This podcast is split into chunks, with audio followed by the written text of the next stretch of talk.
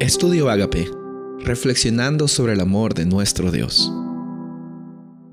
El título de hoy es Sola Escritura y el Espíritu de Profecía. Joel capítulo 2, versículo 28. Y después de esto, derramaré mi espíritu sobre toda carne, y profetizarán vuestros hijos y vuestras hijas. Vuestros ancianos soñarán sueños, y vuestros jóvenes verán visiones. Y también sobre los siervos y sobre las siervas derramaré mi espíritu en aquellos días, dice el versículo 29. Dios siempre ha sido tan bueno con la humanidad que ha enviado profetas, varones y mujeres, para que lleguen a hacer conocer al pueblo, a la humanidad, la necesidad que hay de conectarse con Dios, de tener un pacto con Él.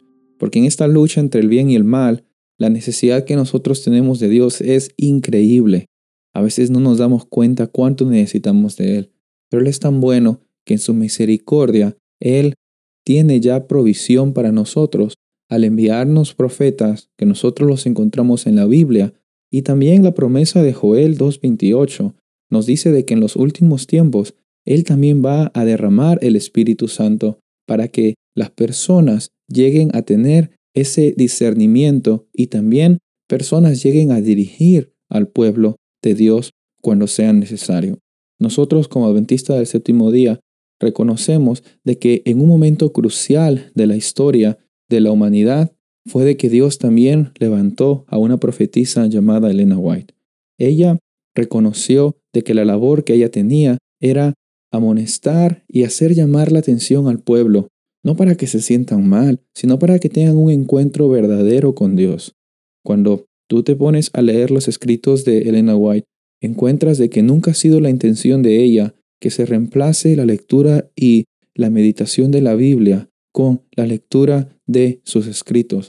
Todo lo contrario, ella dijo en un libro llamado Testimonios para la Iglesia, en el tomo 2, en la página 535, de que si el pueblo de Dios, nosotros, hubiéramos dedicado tiempo para leer en la Biblia, no hubiera sido necesario de que Dios mande a una profetisa, no hubiera sido necesario de que Dios mande a un profeta, bueno, lastimosamente nosotros como seres humanos nos olvidamos rápido de las bondades que recibimos de Dios.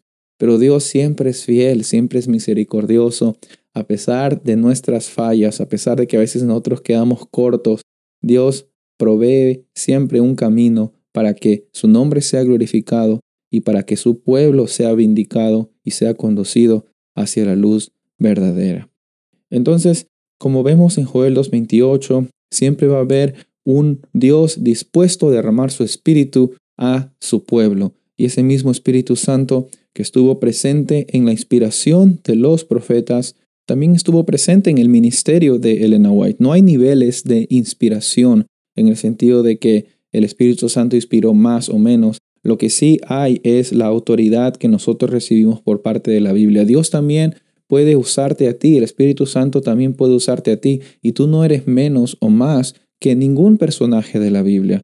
Sin embargo, como nosotros creemos en el principio sola escritura, tenemos que reconocer de que la Biblia es nuestra única regla de fe y de práctica cuando nosotros tenemos que guiarnos en esta vida. Entonces, para resumir, Dios ha siempre enviado profetas, hombres y mujeres para guiar a su pueblo.